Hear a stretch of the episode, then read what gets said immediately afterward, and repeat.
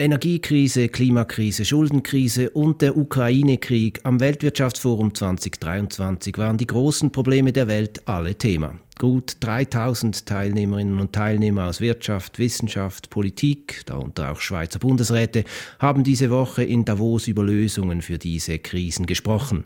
Was dabei rausgeschaut hat, das bespreche ich nun mit der Ökonomin Cornelia Mayer. Sie ist mein Gast in der Wirtschaftswoche. Ich bin Klaus Ammann. SRF 4 News, die Wirtschaftswoche. Frau Mayer, Sie selbst scheinen ja eigentlich immer gut gelaunt. Wie nehmen Sie die Stimmung hier am WEF wahr, angesichts der vielen Krisen, mit denen wir gerade konfrontiert sind? Erstaunlich positiv. Und man hat ja gerade gesehen, sehr viele der großen ähm, CEOs von großen, vor allem amerikanischen Banken haben gesagt, ja, das, wir sind durchs Gröbste durch. Und, und auch der IWF hat gesagt, sie werden ihre Prognosen vielleicht positiver, ähm, für, zum Positiven revidieren. Ich bin mir nicht sicher, ob wir nicht zu positiv Warum? sind. Warum? Was macht Sie da skeptisch? Was mich skeptisch macht, es stimmt, dass wir mit der Inflation runtergekommen sind und dass wir vielleicht jetzt ein bisschen weniger schnell hochfahren werden in Amerika mit dem Fed. Aber Lagarde hat ja ganz klar gesagt, wir sind noch nicht durchs Gröbste durch. Und wenn Sie sich die Inflation anschauen, der ist der Konsumentenpreisindex, der ist schon runtergekommen. Aber die Kerninflation, wo man Energie und Nahrungsmittel und so rausnimmt, die ist eben nicht unbedingt so fest runtergekommen, dank sei auch den Lieferketten. Haben denn wir vielleicht hier am WEF auch ein bisschen ein verfälschtes Bild, weil vor allem die reichen Industrieländer präsent sind?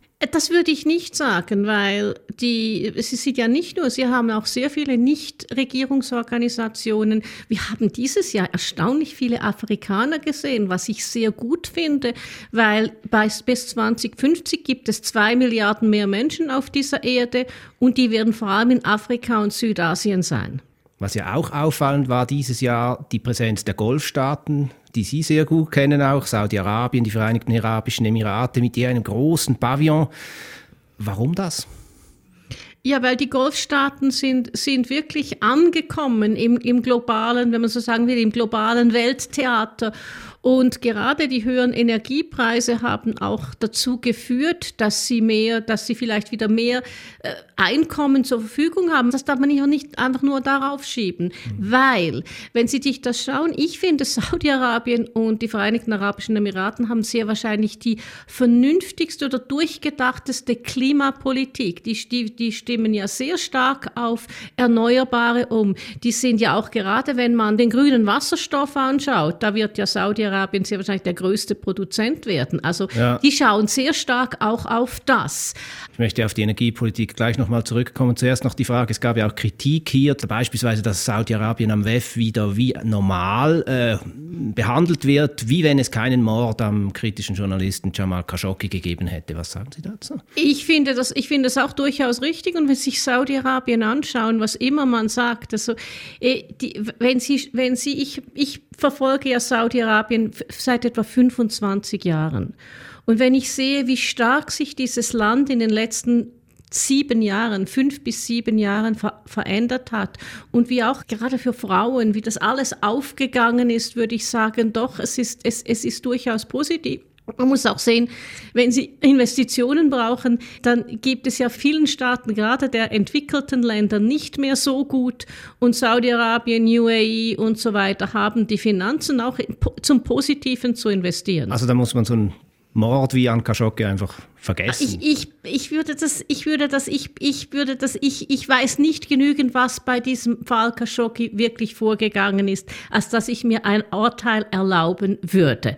Und ich glaube, das ist auch nicht wirklich so aufgeklärt. Aber ich würde sagen, wenn ich mir sehe, wie gut Saudi-Arabien sich entwickelt hat und wie viel einfacher es geworden ist, für alle dorthin zu gehen und wie sie auch die, die, die Zivil Zivilgesellschaft fördern und auch viele Leute der westlichen Zivilgesellschaft immer wieder einladen. Wenn ich sehe, wie die auch durchaus die Jugend anschauen, Sie müssen sehen, Saudi-Arabien hat eine relativ große Bevölkerung und 70 Prozent der Bevölkerung ist unter 30 Jahren alt. Also mit dem die Jungen stehen hinter diesem, hinter diesem Land und das muss man auch, das muss man eben auch sehen. Frau Mayer, zurückgeben, Sie haben es gesagt, die Golfstaaten sind auch deshalb wieder hoch im Kurs, weil sie eben Energie liefern können, also vor allem Gas und Öl, das der Westen wegen des Kriegs äh, nicht mehr aus Russland beziehen will. Was heißt das eigentlich für die Energiewende, wenn das jetzt eben wenn man da den Lieferanten wechselt oder vermehrt auf den setzt? Kurzfristig heißt es, wenn es Deutschland ist, finde ich ein sehr, sehr gutes äh, Beispiel. Kurzfristig heißt das, dass man eben wieder äh, mehr Kohle braucht, dass man doch vielleicht die Atomkraftwerke länger laufen lässt. Aber längerfristig wurde allen klar, dass man mehr in erneuerbare Energien ähm, investieren muss. Und das ist in der Schweiz ist das Wasserkraft und Solar, in Deutschland ist das Wind und Solar. Also ich würde sagen, über die nächsten zehn Jahre gesehen ist das ein Schub für die Erneuerbaren. Aber über die nächsten drei Jahre ist es vielleicht ein bisschen ein Rückschritt. Aber manchmal muss man zurückschreiten, um nach vorne schreiten zu können. Und was macht Sie denn da zuversichtlich? Ich meine, hier am WEF wird seit Jahren über den Klimawandel, über Klimamaßnahmen diskutiert, jedes Jahr ein bisschen mehr. Fakt ist aber, letztes Jahr wurde so viel Kohle verbrannt weltweit wie noch nie. Ja, und das muss ich sagen, und das ist, dank auch, dank auch dem russischen Embargo musste mehr Kohle in Deutschland ähm, verbrannt werden. Aber man, wenn Sie sich das anschauen, in der Schweiz wurde letztes Jahr 30.000 neue Solarinstallationen auf Dächern, eine Terawattstunde ähm, installiert. Und das, das, nimmt, das nimmt also exponentiell zu. Kann man denn von hier überhaupt Lösungen erwarten? Also die Klimastreikenden, Greta Thunberg, Luisa Neubauer gestern haben gesagt, von hier, vom WEF kommen keine Lösungen, weil hier sitzt die Erdöl, die fossile Lobby. Das finde ich sehr falsch, weil gerade diese fossile Lobby, schauen Sie sich die, schauen sich Shell an, schauen sich BP an, die sind ja äh, total, die sehen sich nicht mehr als Ölkonzerne, die sehen sich als Energiekonzerne und die arbeiten sehr stark an grünem Wasserstoff. Sie brauchen grünen Wasserstoff. Wenn Sie, wenn Sie ähm, Stahl oder Aluminium produzieren wollen, und Stahl brauchen Sie noch, wenn Sie ähm, Windräder herstellen wollen, dann, dann, brauchen Sie, dann brauchen Sie Energie, die das herstellen kann. Und als grüner Wasserstoff sehr wahrscheinlich der, der, der klimafreundlich, die klimafreundlichste Lösung. Also ich würde sagen, um eine Klimawende herzubringen, braucht es eben alle. Es braucht die Zivil, die Zivilorganisation, die Aktivisten, die pushen, aber man, man, man kann die, die großen Konzerne eben auch nicht aus dem Boot werfen, weil die müssen ja mit den Lösungen auch kommen und gerade die Europäer, die Amerikaner weniger aber Chevron mehr als Exxon. Aber die Europäer total. Also total hat seit etwa sechs, sieben Jahren sagen die, wir sind kein Ölkonzern, wir sind ein Energiekonzern. Shell, sie haben die ganze neue Strategie von BP, die ist ja total auf erneuerbare Energien ausgerichtet. Aber im Moment verdienen die vor allem mit dem Fossilen. Ja, aber man muss das auch irgendwie finanzieren. Sie können nicht, es wächst ja nicht auf den Bäumen. Mhm. Sie müssen das irgendwie finanzieren und, und wenn, sie, wenn sie gut verdienen, können sie eben auch gut in die Erneuerbaren investieren. Also ich finde, das ist durchaus gut. Und wenn sie die Energiewende hin, herbei herbeiführen würden, dann brauchen sie Regierungen, sie brauchen Firmen, sie brauchen Finanzierungsmöglichkeiten.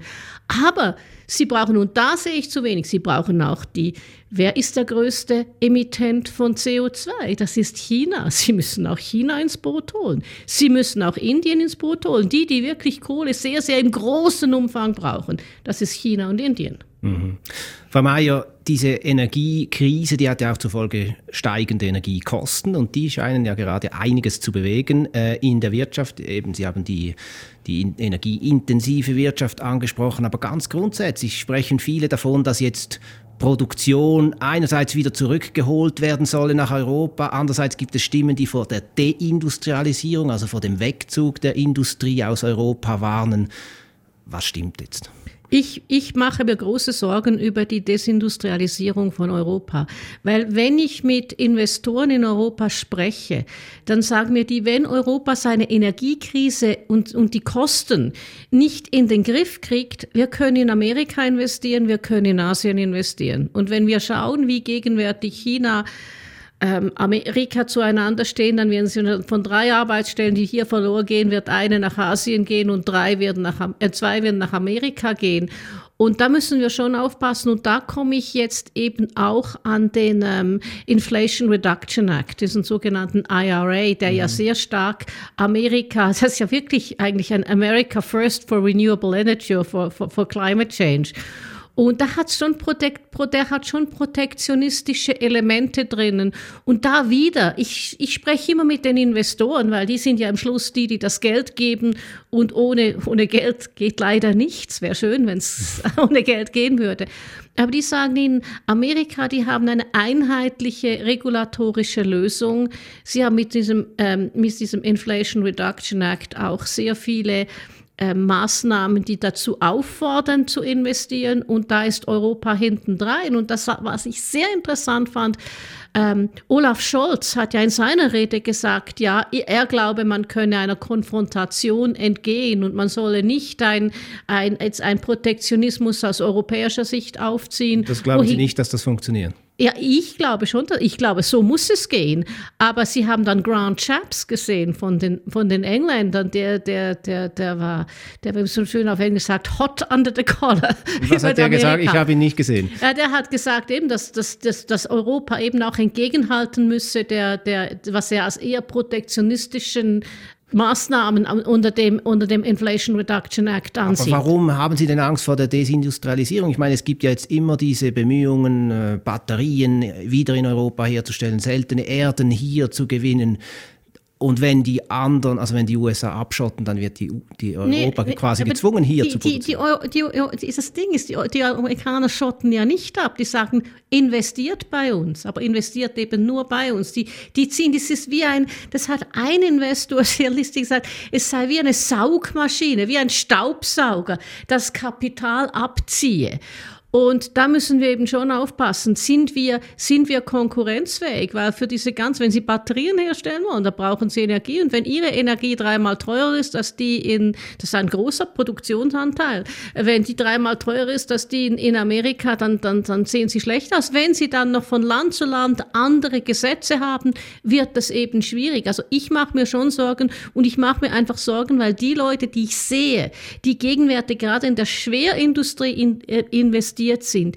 Die machen das nicht. Und dann schaue ich mir auch andere, ich schaue mir europäische Konzerne an, wie VW, die wollen ja 10 Milliarden über die nächsten Jahre ausgeben. Das meiste, wenn nicht alles, geht nach Asien und Amerika. Nichts bleibt in Europa. Schauen also, wir noch kurz auf die Schweiz, Frau Mayer. Da hat es ja eben alle Bundesräte fast sind hier auch aufgetreten. Einer in diesem Zusammenhang interessant, der neue Energieminister Albert Rösti hat seinen ersten Auftritt ge gehabt aus Energiesicht. Was sagen Sie dazu? Ich fand es sehr, sehr positiv.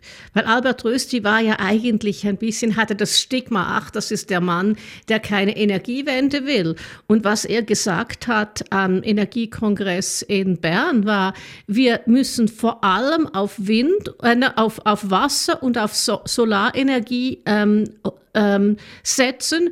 Und da müssen wir eben auch schauen, dass der Bewilligungsprozess einfacher wird, schneller wird und die Ener grüne Energiegewinnung hat Vorrang über Landschaftsschutz. Also er hat da durchaus die richtigen Töne angeschlagen, hätte niemand erwartet. Ich war extrem positiv überrascht. Aber die Schweiz ist ja, um die Energiewende zu schaffen, auch aufs Ausland angewiesen. Stichwort äh, Verbindung im Stromnetz, Stromabkommen. Ist da der SVP-Bundesrat der richtige Mann, um so etwas mit der EU insbesondere zu Wir haben ja immer noch den Herrn Kassis.